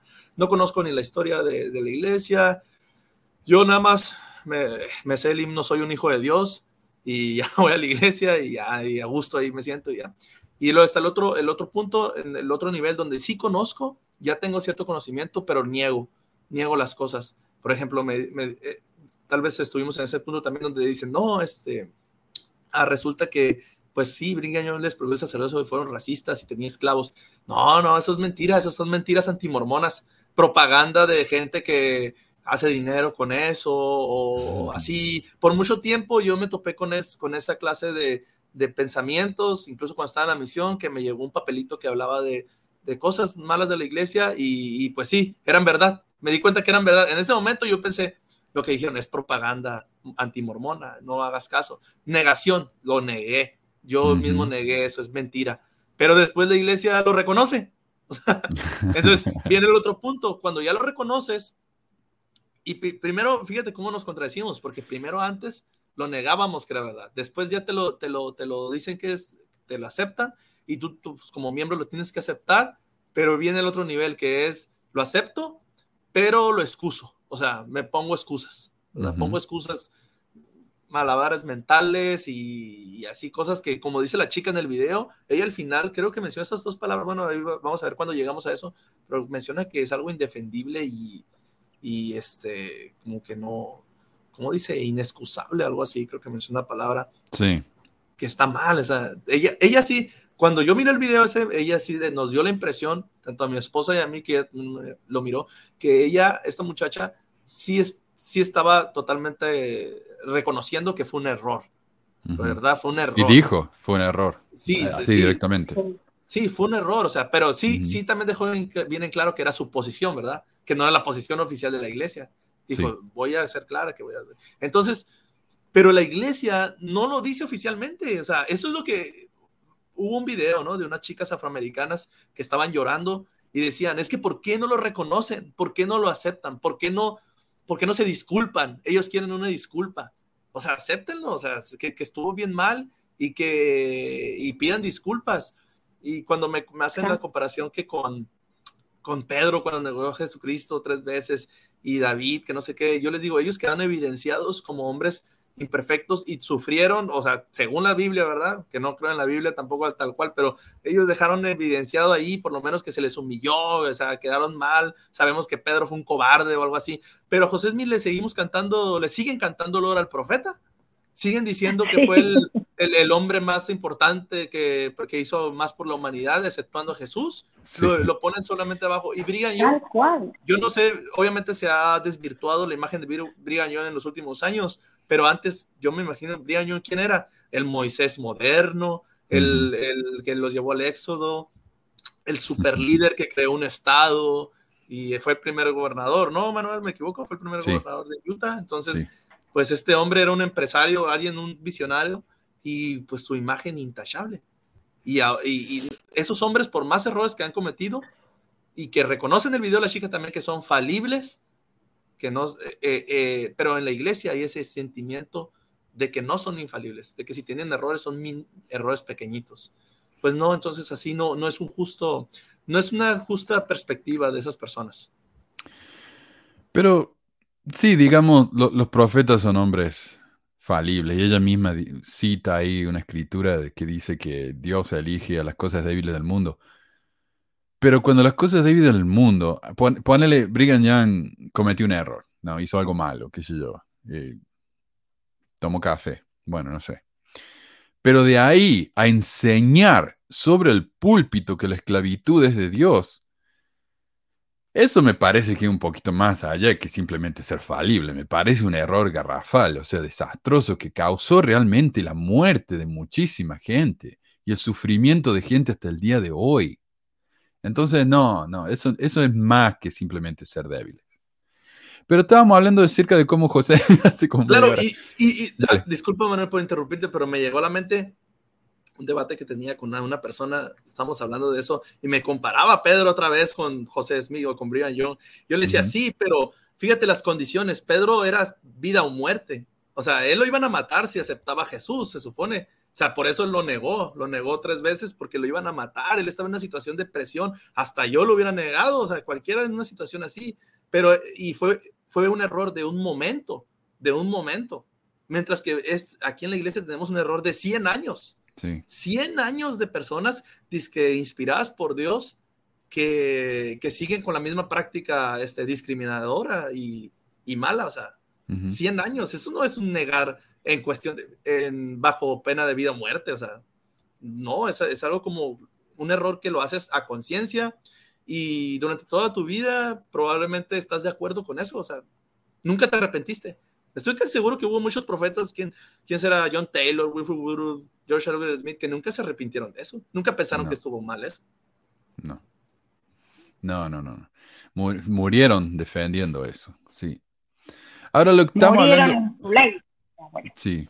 Lo, que estábamos hablando yo decía era de que de la idea de que José Smith estaba muy en contra de la esclavitud. Pero ya vimos que no, que él estaba a favor de la esclavitud. Pero entonces, ¿de dónde viene esa idea de que José estaba en contra de la esclavitud? Bueno, si bien José dijo cosas positivas a los negros y hasta le dio el sacerdocio a dos, su propuesta de campaña presidencia, porque recordemos que él quiso ser presidente, era comprar a los negros, a los esclavos, perdón, usando el dinero de la venta de tierras públicas y enviarlos de regreso a África. Porque como él dijo, si algo tuviera yo que ver con el negro, lo limitaría por medio de leyes estrictas a su propia especie y le concedería igualdad ante la ley en toda la nación. Entonces, claro, los negros tienen todos los derechos que tenemos nosotros, siempre y cuando vivan entre ellos nomás, que no se mezclen con nosotros. Eh, José creía que todos merecíamos los mismos derechos, pero cada uno en su lugar. Como bien dijera el apóstol de la iglesia Delbert Stapley en su carta al gobernador de Michigan, George Romney, citando a José Smith. Estoy seguro de que sabe que el profeta José Smith, en relación con el problema de los negros en este país, le propuso al Congreso que vendieran todas las tierras públicas y que compraran a los esclavos negros y que los transportaran de regreso a África, de donde vinieron. Estoy seguro de que el profeta, con su visión y entendimiento, anticipó los problemas que estamos enfrentando hoy con esta raza, lo cual causó que promoviera ese programa él se refiere a, eh, esta es la época de los derechos civiles, en que los negros querían los mismos derechos que los blancos, obviamente. Y, y entonces gente como Benson dijo, no, lo que pasa es que estos son ideas de los comunistas que vienen acá a infiltrarse por medio de los derechos civiles, por eso estamos en contra. O sea, buscaron cualquier justificación que pudieron para estar en contra de los derechos civiles de los negros, ¿verdad? Entonces él dice, eh, Stapley, acá en pleno 1900, ¿qué, ¿qué fue esto? Creo que 50, 60 dice, no, hay, los negros tienen que estar separados de los blancos. No es correcto, dijo él, que cualquier raza de gente sea forzada a vivir con aquellos de un orden social diferente o de otra clasificación racial. La gente es más feliz, feliz cuando está ubicada en el ambiente y en la asociación de intereses similares, de instintos raciales, de hábitos y de grupos naturales. Esto fue un un, apóstol de la iglesia hablando por la iglesia a un gobernador diciéndole, la gente no tiene que ser obligada a vivir con gente de otra raza, porque somos más felices viviendo con nuestra propia gente. ¿Y qué dijo acá? De instintos raciales. ¿Qué significa eso? O sea, los negros tienen instintos diferentes que los blancos. Y eso es mucho de lo que enseñan hoy en día. Un, un, segundito, Gaby. Hoy en día dicen, los negros y los árabes nos quieren reemplazar pero nosotros tenemos que defender nuestra raza blanca y, seguir nuestro instinto racial. Es como que ellos creen que la raza eh, transmite a los hijos eh, cosas que la raza eh, en, los antepasados creían y, vivían y, o, sea, por ejemplo, ¿por qué dicen ellos Mozart era blanco, Beethoven era blanco? ¿Dónde está el Beethoven negro? No podía haber un Beethoven negro porque los negros no, no tenían las oportunidades de llegar a ser eso. No se les dio la oportunidad. ¿Y por qué hay libros hoy en día que dicen eh, grandes negros de la historia o grandes latinos de la historia, grandes chinos de la historia? Eh, ¿Por qué hay libros así? Para decirles a los chicos, si hubieron, si hubo Beethoven negros. Acá está, acá está el ejemplo. Entonces cuando los racistas de mierda te, dicen que no hubo un Beethoven negro, e, están hablando estupideces, no se están dando cuenta de su propio privilegio. Y de cómo ellos oprimieron a otra gente para que no hubiera un Beethoven negro o un Shakespeare negro. Adelante, eh, Gaby. Eh, sí, perdón. Lo que, lo que vos estás diciendo, eh, en la actualidad también se practica, porque yo recuerdo que cuando yo terminé la misión, mi presidente de misión me dijo que yo debía recibir bendiciones, pero que lo debería recibir acá, en la Argentina. Y me dijo, hermana, no se va a querer ir a los Estados Unidos. Tus bendiciones están acá. Eso es, es, lo que vos estás diciendo, ¿me entendés? No, no mezclemos. No, no mezclemos. Es así, es pura y exclusivamente racista. Estoy con vos, es así. Eh, en eso que dijiste, Manuel, del, instinto racial. Basta con ir al baño y nos damos cuenta que la mierda es igual. Todo es igual. Y que todos tenemos el mismo instinto en el baño. Todos tenemos el mismo instinto, la misma mierda igual. Es un... No es cierto. Pero ¿a qué se refiere él? Obviamente se refiere a que los negros, por ejemplo, tienden a ser más criminales que los blancos, seguro. O sea, eso es algo que hasta el día de hoy enseñan.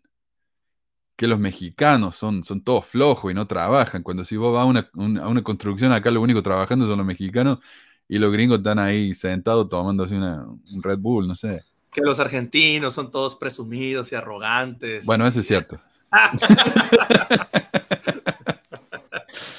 No, lo que pasa es que sí tenemos, yo estoy de acuerdo, sí tenemos ciertas características de raza por donde vivimos, pero no es como que eso sea algo este, generalizado y que sea algo como que, como que nomás porque, porque eres de esa raza, ¿no? O sea, si yo me voy a Argentina y tengo mis hijos allá y ellos van a tener ascendencia mexicana, pero van a, van a agarrar toda esa cultura argentina. O sea, y es lo mismo, o sea, con, los afroamericanos, si yo me voy a un barrio de afroamericanos y yo voy a agarrar esas sus, sus, sus, sus, este, sus creencias, sus, este, su cultura, lo que, es, lo que es su música, muchas cosas. Entonces, eh, eso no está mal, al contrario, eso es lo mejor, como mezclarnos y ser, conocernos unos a otros y compartir esos, esos beneficios, eso, esas diferencias, que es lo bonito. Pero acá estas personas lo que tratan de hacer es separarnos, segregarnos ¿Por qué? Porque es más fácil controlar un grupo de personas de esa manera. Es una, es un, es un, una manera como ah, de, dominio de las masas. Tú juntas a un pueblo, le metes la idea de que ellos son especiales, que son escogidos y que los demás no tienen esa, esa herencia divina. Lo que ¿Qué estamos hablando? ¿De mormonismo? ¿De nazismo? Porque es, es, la misma, o sea, le metes eh, ideas especiales y ya. Y ahí está la clave, controlados. No solo controlados, ¿no? Sino además eh, juzgando. Yo creo que aquí, eh, porque lo que ocurre eventualmente, se empiezan a justificar esto, que estas actitudes racistas, eh, y a veces ya pasan del racismo al clasismo y así, porque van todos de la mano, ¿no? Todas estas este, posturas finalmente, y aquí aplica un poco el, de repente se usa mucho en internet, ves mucho la frase esta, ¿no? De, de, ay, el que es pobre es pobre porque quiere. Obviamente yo la veo mucho en, en modo de crítica, es, este, y afortunadamente muchas veces es así, pero estas posturas en donde se le justifica a la gente el racismo de esa forma, casi, casi es, es el pensamiento que si lo, lo, traes a esta época, a veces tienes personas diciendo, ay, bueno, eh, se siente discriminada solita, o me discriminaron a mí por ser blanca, porque también tienes a personas diciendo eso, ¿no? Este, o sea, no, no entendiendo que finalmente hay estructuras, o sea, la, gente eh, eh, vive en ciertas condiciones, porque estoy segura que en Estados Unidos hay más este, personas eh, latinas empobrecidas o negras empobrecidas que personas blancas empobrecidas.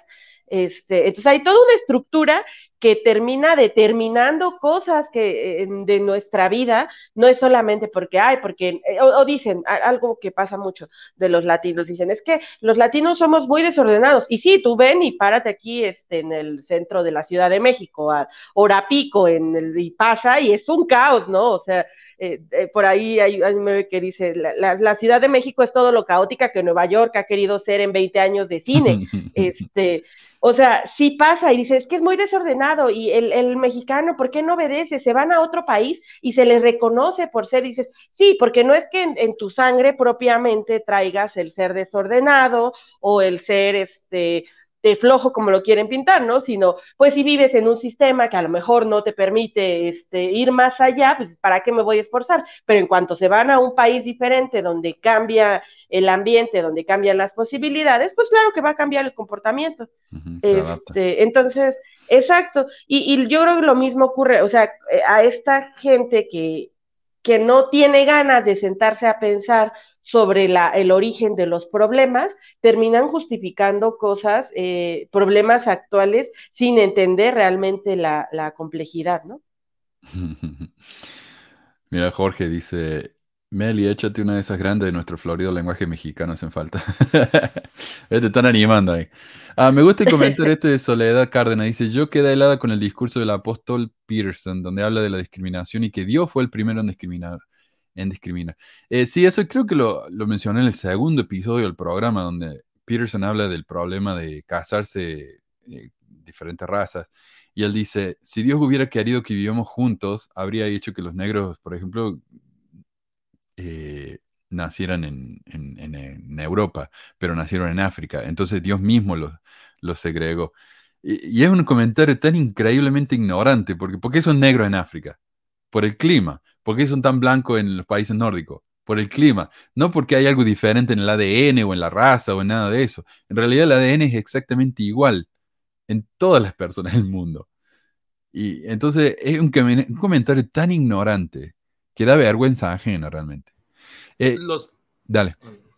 Que las personas este, de ese tiempo pues eh, no eran personas ignorantes en todos los aspectos, ¿no? Se supone que eran personas estudiadas, no sé qué estudios tenía Peterson, de que, que, no sé. Pero, pues bueno, incluso los más, muchos líderes locos religiosos han sido personas estudiadas, pero son las ideas mezcladas que le atribuyen a Dios, ¿verdad? Este, porque siempre excusan a Dios, bueno, no, no excusan a Dios, sino que acusan a Dios de que es por él, que él lo mandó, pero no hay evidencia, o sea, nunca hay evidencia de eso, o sea, de que, de que Dios les haya dicho, es toda invención de los hombres, o sea, los hombres mismos inventamos la el problema y luego la solución, y luego después decimos que no inventamos el problema, que el problema lo trajo un ser de otra galaxia o un ser espiritual invisible.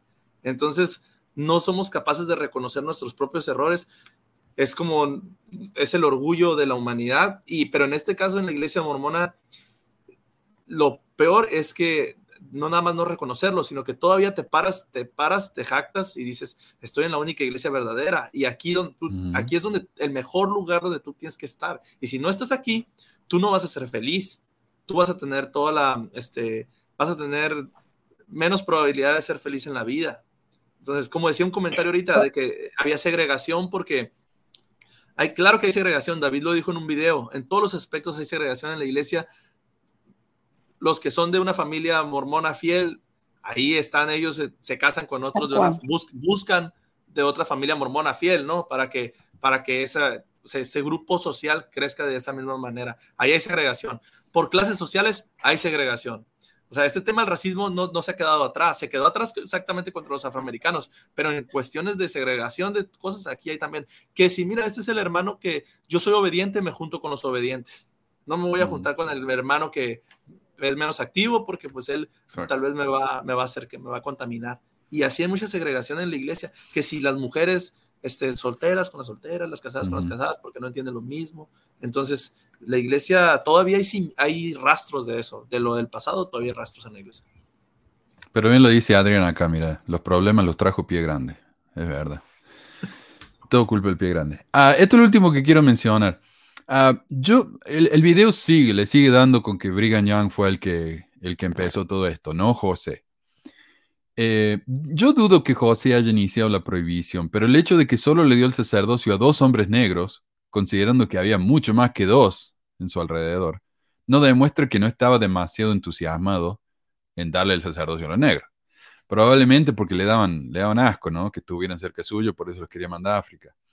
El video también dice, ahora, es importante tener en cuenta que si bien algunos líderes anteriores asumieron o creyeron que la restricción se originó con Dios, no hay registro de que la, restricción haya sido presentada a la iglesia como una revelación formal de Dios en ningún momento.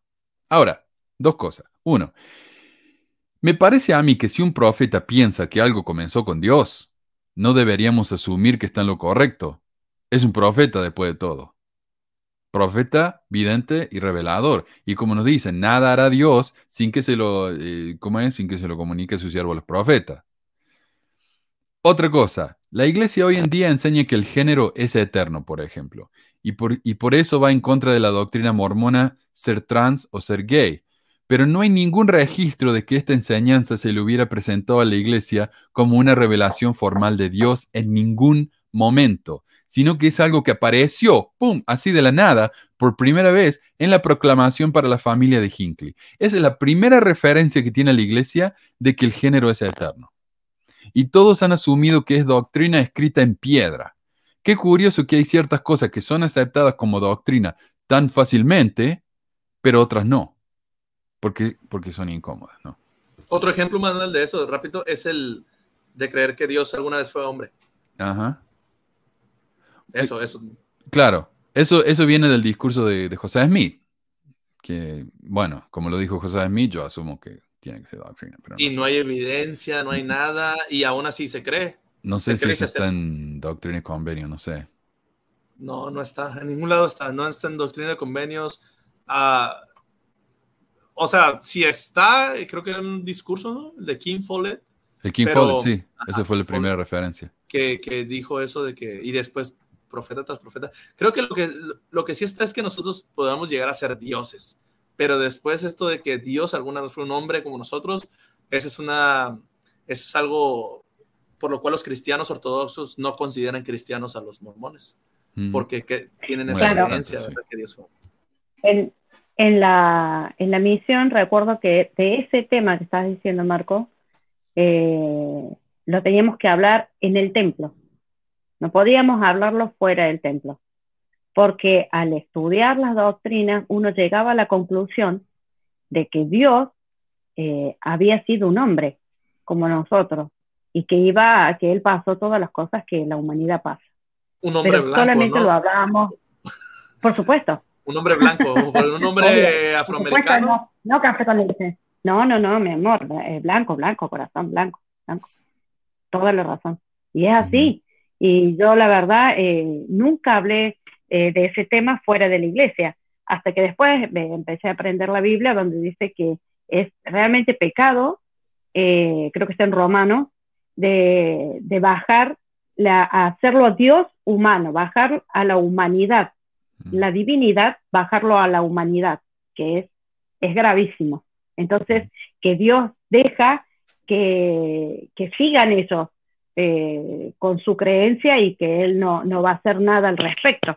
Y yo creo que eso, Dios abandonó el mormonismo y lo dejó que ellos sigan creyendo en las cosas que creen y que, y que lo aceptan como doctrina, aun cuando lo haya dicho una persona y no esté escrita específicamente en ninguno de los libros canónicos. Sí. Claro, porque si no está en los libros canónicos, los mormones mismos te dicen, eso no es, no es oficial, eso no es doctrina y después Gordon B. Hinckley, cuando le preguntaron sobre ese tema, que dijo, no, yo no, dijo que yo no, no, sé qué eso se enseña. No sé, no entiendo que eso se esté enseñando. O sea, un profeta dijo, oye, se contradice. en el video este de, de, de, la provisión del sacerdocio, la muchacha claramente muestra la evidencia de, y eso me impactó, Manuel, o sea, lo que es la evidencia de las cartas de la primera presidencia. Es como una equivalencia a la, a la familia, pues una proclamación de la primera presidencia donde hablan y hablan bien claro, sostienen la doctrina de, de, la prohibición del sacerdocio. Y dicen, esto es doctrina. Ya lo vamos a hablar en la próxima, sí. Dicen, sí. Esto es doctrina, sí. Em, bueno, se nos ha pasado la, media, la hora y media y no he llegado ni a la mitad de las notas que tenía. Así que tal vez este programa se convierta en uno de, tres partes, no sé, vamos a ver cómo nos vamos a hacer el que viene. Pero eh, me encantó la discusión, me encantaron los comentarios y gracias a todos los oyentes también por, por los comentarios que han escrito. Y bueno, y vamos a ir la semana que viene entonces. Y si descubren el nombre de esta señorita, me, me siento mal que no lo sé. No sé si será Melody, no es la hermana de Benji. No, sé. Eh, no sé, es que yo vi que le etiquetaron ahorita y le pusieron, mira el video que hiciste algo así, ahí en la página de Facebook. Y era una chica Melody, no vi, no recuerdo el apellido, pero se llamaba ah, Melody. Bueno. Hay que invitarla, hay que invitarla al programa. Sí, sí, que venga. Eso, y porque es una chica muy valiente por haberlo hecho. Y ha dicho tanta verdad, tantas cosas que son ciertas eh, allá dentro de su corazón y, lo pudo expresar y tuvo la valentía de expresarlo, que la sacaron de cuajo, como decimos acá, de una. Sí. Pero estaría bueno, ¿no? Estaría interesante. Alguien de más fe, alguien, cualquiera que venga y hable con nosotros, lo dudo, pero sería lindo, sí. Yo quiero eh, concluir, yo quiero concluir, Manuel, diciendo mi opinión, mi opinión. Ah, Prendió la televisión. no, con eso no. Quiero concluir diciendo que este. Ah, el video está bien hecho y creo que tiene muchas cosas, verdades concretas y, este, lo borraron precisamente porque es honesto y a la iglesia no le gusta ser honesta. Yo voy a concluir con eso. A la iglesia no le gusta ser 100% honesta. Es como esconde, es, es como cuando en un matrimonio de la antigüedad el marido abusaba, golpeaba a la mujer y la mujer se tenía que quedar callada mm. para que la sociedad no pensara que ese matrimonio estaba mal. Mm. La iglesia es así. Es ese, muchas veces nos enseñaron que la iglesia era como la esposa, ¿no? Pero no es cierto, la, iglesia mormona es el marido abusador. Y los miembros son la esposa. Y, ajá, y los miembros son la esposa abusada, que cuando los miembros se dan cuenta de algo malo del marido, no pueden decir, se tienen que quedar callados. Incluso personas fieles o sea, como esta, esta muchacha que, es, eh, que puede levantar la voz y decir, ¿saben que eso estuvo mal? ¿Qué hacemos? Pues borren ese video.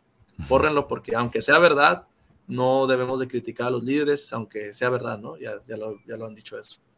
Y concluyo con eso que la iglesia no, no acepta y no se disculpa. Así es. Y bueno, continuémosla entonces la semana que viene. Los invito a todos que vengan y que nos averigüen qué pasó con el video porque tengo más información acerca de ese video y que me confunde incluso más. Así que, pero se lo guardo para la semana que viene. Eh, gracias a todos. ¿ah? Saludos a todos. Adiós, Gaby, adiós, Meli, y nos vemos, Marco. Hasta la próxima. Adiós. Bye. Y ahí va.